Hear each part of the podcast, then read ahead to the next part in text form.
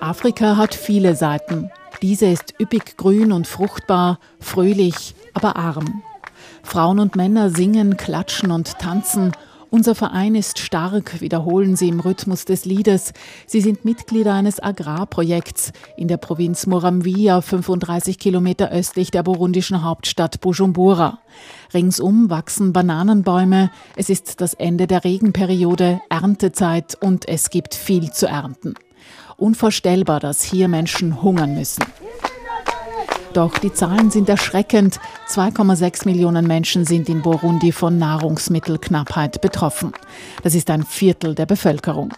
Die Bauern, die hier singen, sind eine Ausnahme.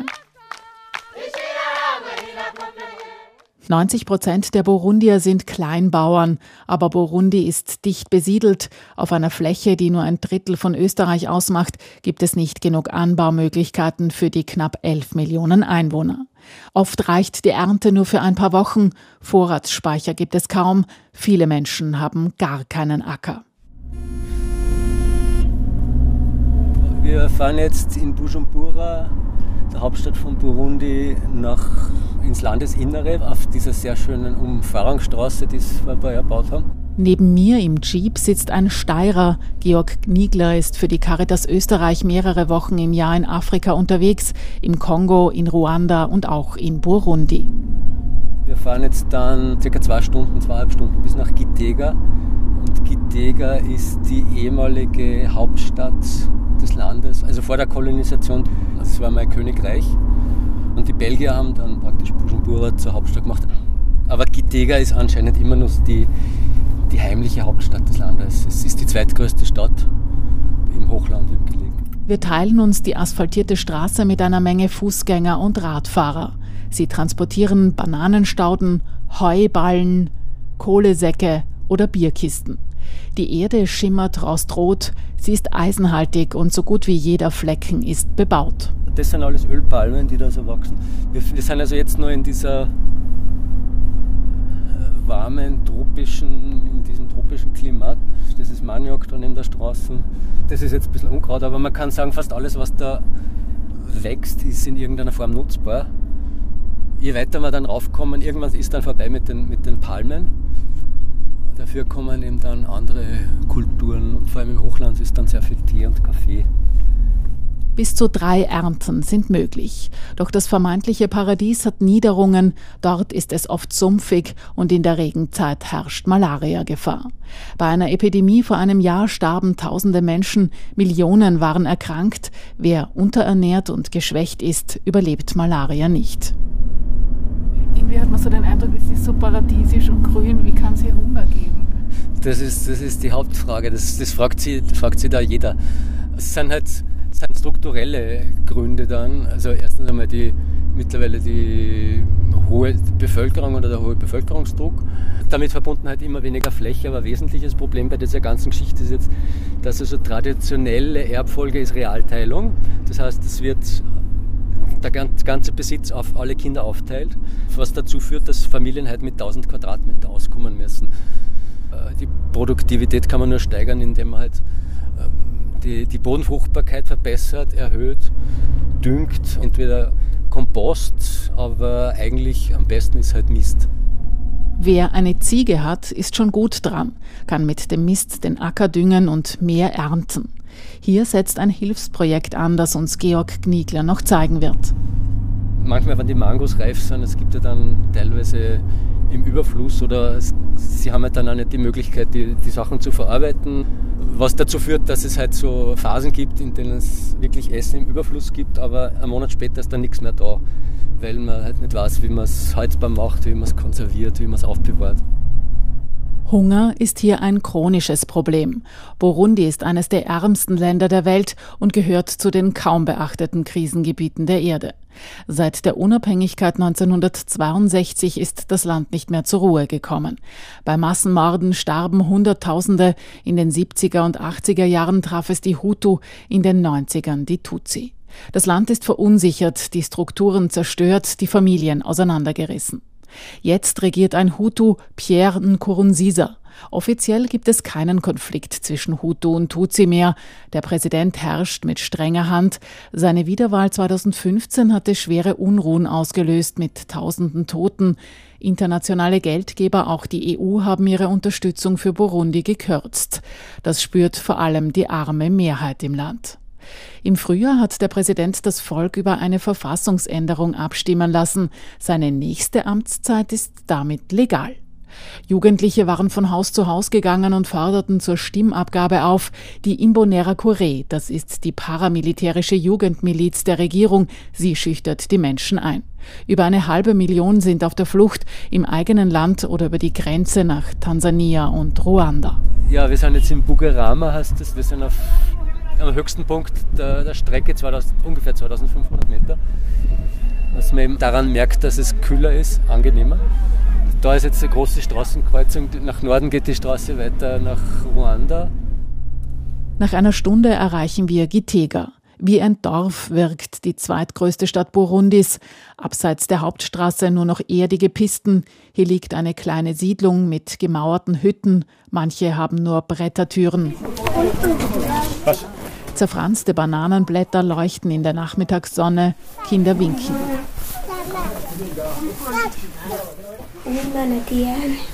Ich bin Diane. Hier lebe ich mit meinem Mann und meinen zwei Kindern. Wir stehen in einem dunklen Raum, vielleicht zweimal zwei Meter groß, ein Schemel, ein Tischchen und in der Ecke am nackten Boden steht ein Blechkochtopf. Er ist leer. Dahinter, genauso klein, ein zweiter Raum mit einem Bett.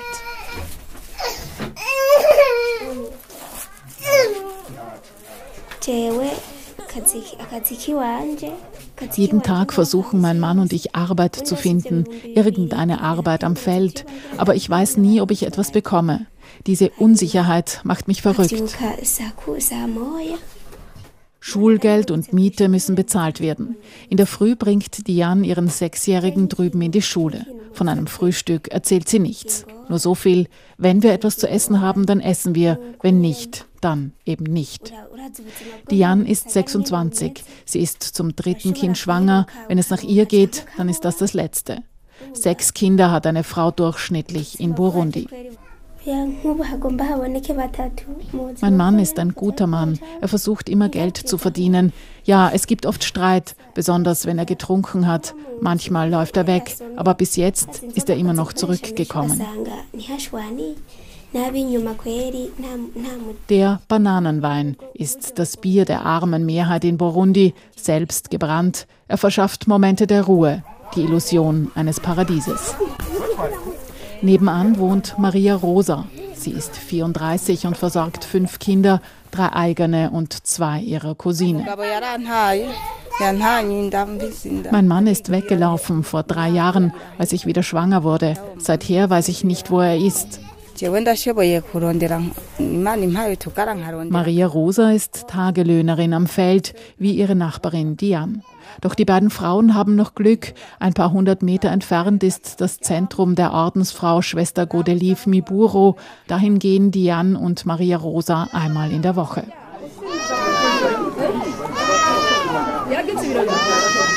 Etwa 100 Frauen mit ihren Kindern sind heute gekommen. Die meisten sind zu klein für ihr Alter das Zeichen für Unterernährung.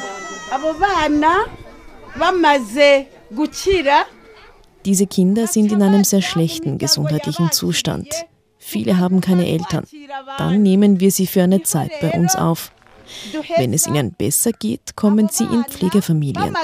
Dort besuchen wir sie regelmäßig, betreuen sie und kontrollieren, ob es ihnen gut geht.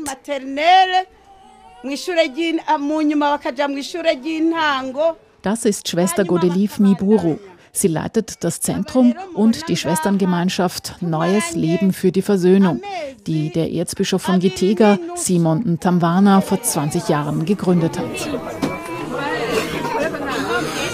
Der sechsjährige Wilson mit dem blassgelben Jäckchen sieht mich verschreckt an.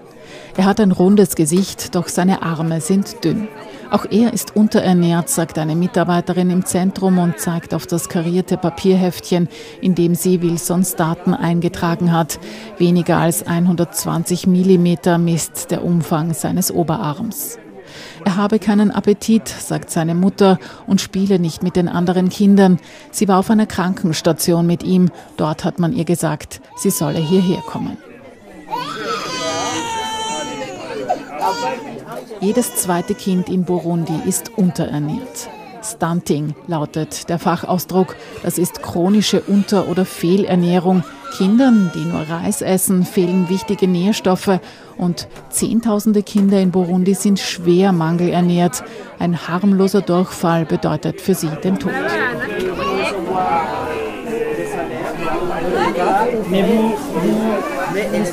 Heute ist die wöchentliche Ausspeisung. Wilson und seine Mutter sitzen jetzt mit den anderen Frauen auf Bänken. Aus bunten Plastiktöpfchen löffeln sie einen Brei.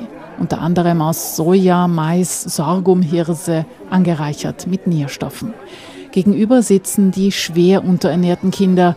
Eine Mutter mit ihrem Zwölfjährigen ist heute da. Er wiegt acht Kilo und ist zu schwach, um den Löffel zum Mund zu führen. Nach der Ausspeisung werden Pulversäckchen verteilt. Das sollte für eine Woche reichen. Diane und Maria Rosa, die beiden Frauen von nebenan, sind skeptisch. Es wird wohl wieder nicht reichen.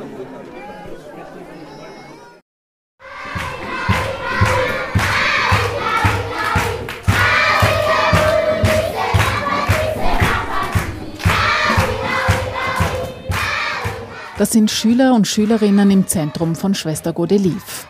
Begonnen hat alles mit einem Waisenhaus 1999. Nach den Massakern an den Tutsi gab es besonders viele Waisenkinder. Schwester Godelief erzählt. ego twagumye tugaruka eh, kuri musenyeri mukuru w'igitega ko yagize ingorane ahejeje ku Am Anfang gab es viele Kinder, die keine Eltern hatten oder deren Eltern ins Ausland geflüchtet waren. Das Besondere, das Erzbischof Simon gemacht hat, war, er hat die Weisen ungeachtet ihrer ethnischen Zugehörigkeit zusammengebracht. Wir betrachten jedes Kind als Mensch. Heute spielt das Thema überhaupt keine Rolle. Die meisten Kinder wissen gar nicht, ob sie Hutu oder Tutsi sind. Uje kwihebera imana aje ari umuhutu ari umututsi ico kintu ntidushaka Sorgen bereitet ihr die steigende Armut in Burundi. mu burundi hariho ibiringo Wir haben jetzt Juni, aber die Armut und der Hunger sind so groß wie sonst erst im Oktober. Die Lage ist sehr kritisch. Die Armen sind die Mehrheit in Burundi, aber die Regierung tut nichts für sie. Auch unser Zentrum bekommt nichts vom Staat. Einmal haben die Leute von den Behörden Zwillinge gefunden und zu mir gebracht. Wir haben sie aufgenommen. Ich habe gefragt, ob sie wenigstens etwas für die Milch spenden können. Dann haben sie eine Dose Milch gebracht. Mehr nicht.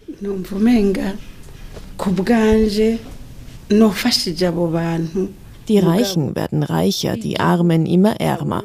Manchmal denke ich, wir sind zur Armut verdammt. Wie kommen wir aus dieser Situation heraus?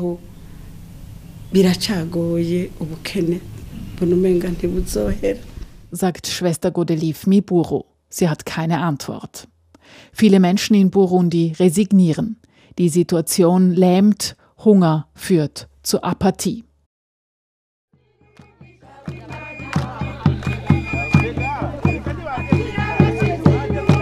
Tanzende Frauen, Witwen, wie wir gleich erfahren werden. Wir stehen am Rande eines Eukalyptuswaldes auf einem Fußballfeld, zwei Tore ohne Netz, struppige Grashalme, im Lehmboden stecken kleine Holzpfähle, an denen je eine Ziege angebunden ist.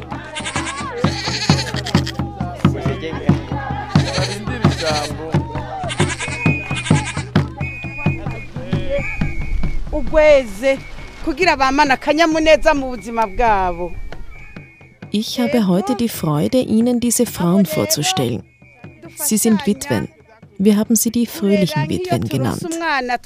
Schwester Godelief, die Leiterin des Waisenhauses und Ernährungszentrums, sie stellt uns heute ihr Erfolgsprojekt vor, die Ziegenverteilung.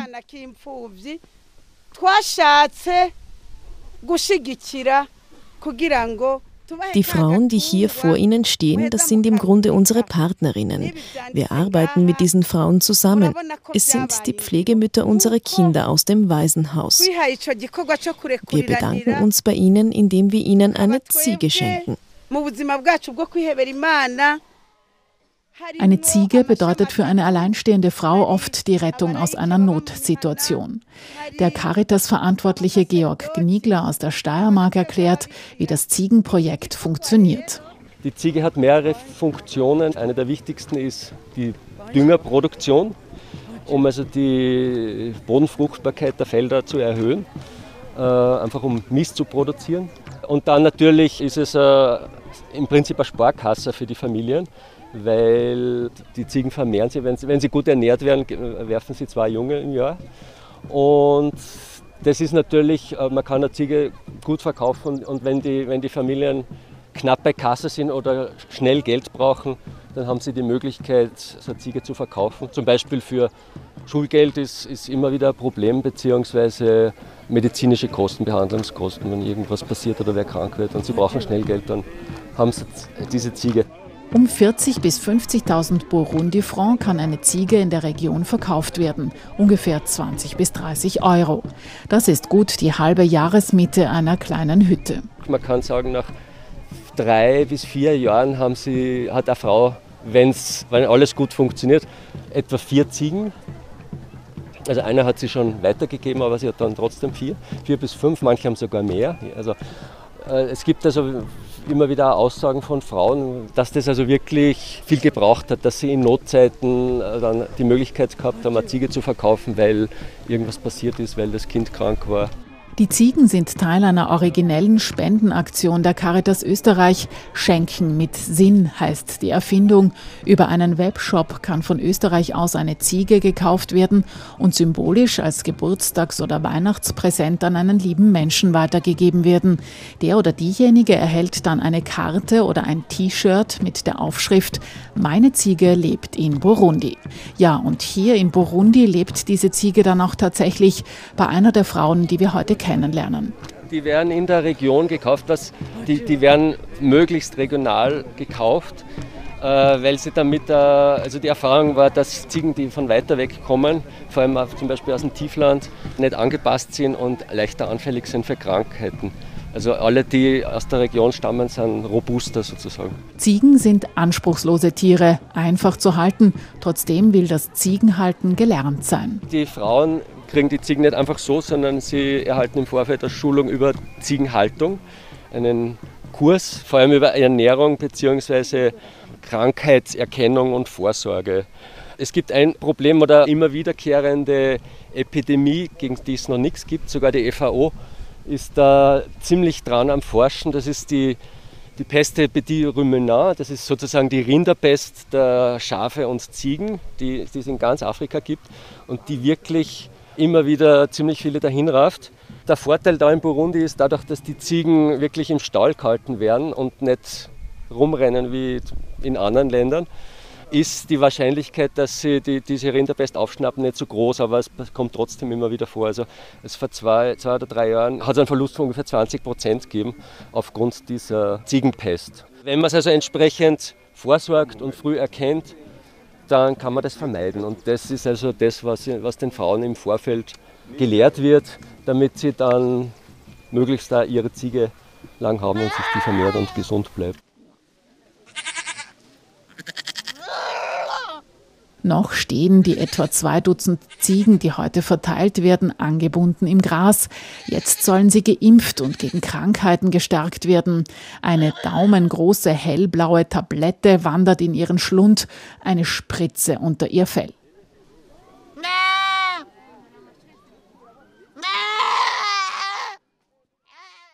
tumaze kuronka impene diese Ziegen, die wir heute verteilen, sie kommen nicht von uns, sondern von Ihnen, von den Spenderinnen und Spendern in Ihrer Heimat.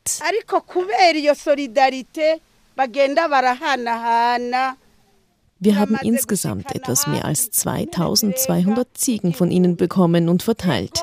Und mittlerweile gibt es mehr als 10.000 Ziegen hier in der Umgebung. Tausende Male wird mittlerweile Boden gedüngt und werden junge Ziegen weiterverkauft. Aber das Ziegenverteilprojekt hat noch einen anderen Aspekt, mit dem Schwester Godelief dem Grundgedanken ihrer Schwesterngemeinschaft nachkommt, der da heißt Neues Leben für die Versöhnung. Versöhnung unter Hutu und Tutsi, die einander jahrzehntelang ausgegrenzt und umgebracht haben, erzählt Georg Gniegler. Und ein wichtiger Nebenaspekt bei dem Ganzen, der aber vor allem für die, für die Godelief auch sehr wichtig ist, ist, dass das erst, das ist sozusagen die Auflage der, der Empfänger, die, der Frauen, die, die eine Ziege kriegen, dass sie das erste weibliche Kind dieser Ziege an eine Frau aus einer anderen, also aus der anderen Ethnie weitergeben müssen. Das ist also dieser Versöhnungsgedanke, der, der da dahinter steckt. Und das, das wird dann richtig äh, zelebriert. Es geht nicht nur um, um die, die Verbesserung der Situation der Familien, sondern auch um diesen Versöhnungsgedanken.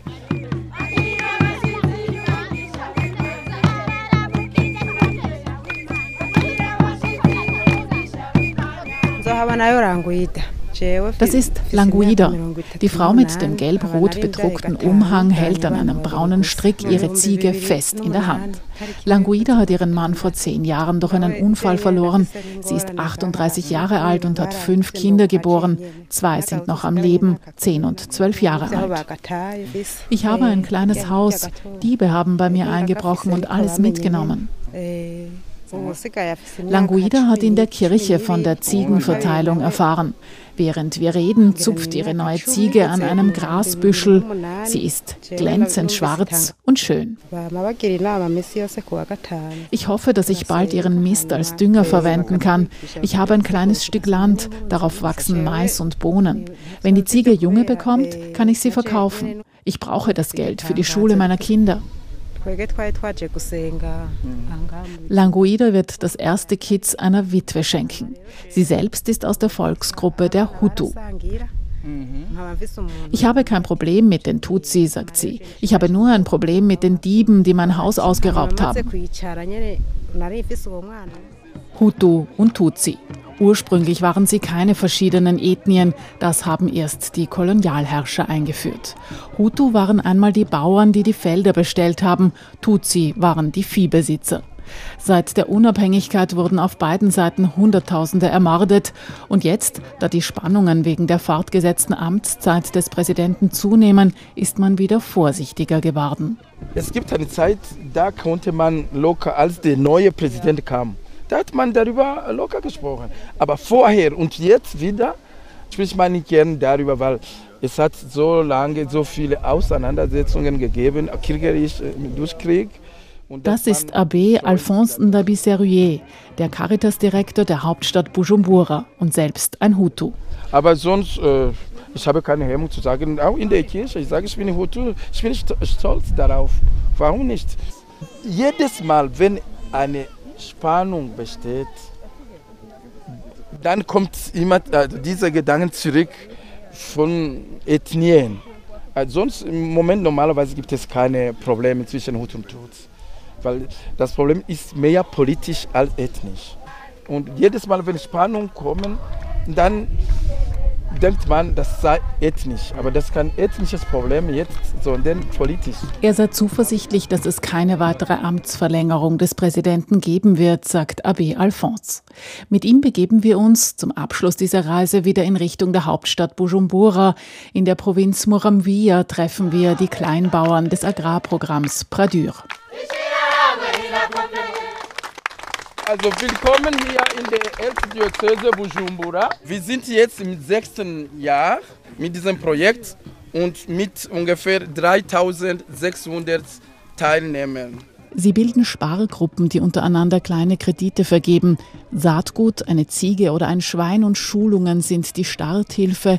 Jetzt wissen sie, wie man Bananen nach moderner Methode anpflanzt oder wie man einen Ofen aus einer lehmartigen Mischung baut, der beim Kochen die traditionelle offene Feuerstelle ersetzt und viel weniger Holz verbraucht. Also jetzt die Frage ist, was hat sich geändert, seit Sie in die, mit diesem Projekt arbeiten? Ich bin Jeanne.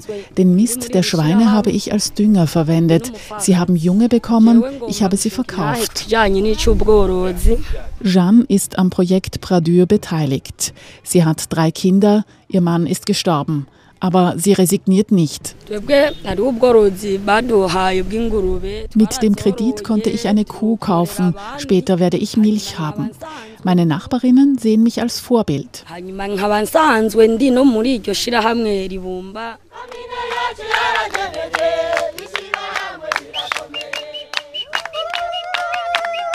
Projekte wie diese werden durch Spendengelder der Caritas ermöglicht. Staatliche burundische Hilfe gibt es nicht. Burundi ist arm. Aber es ist grün, es singt und tanzt und es könnte so reich sein.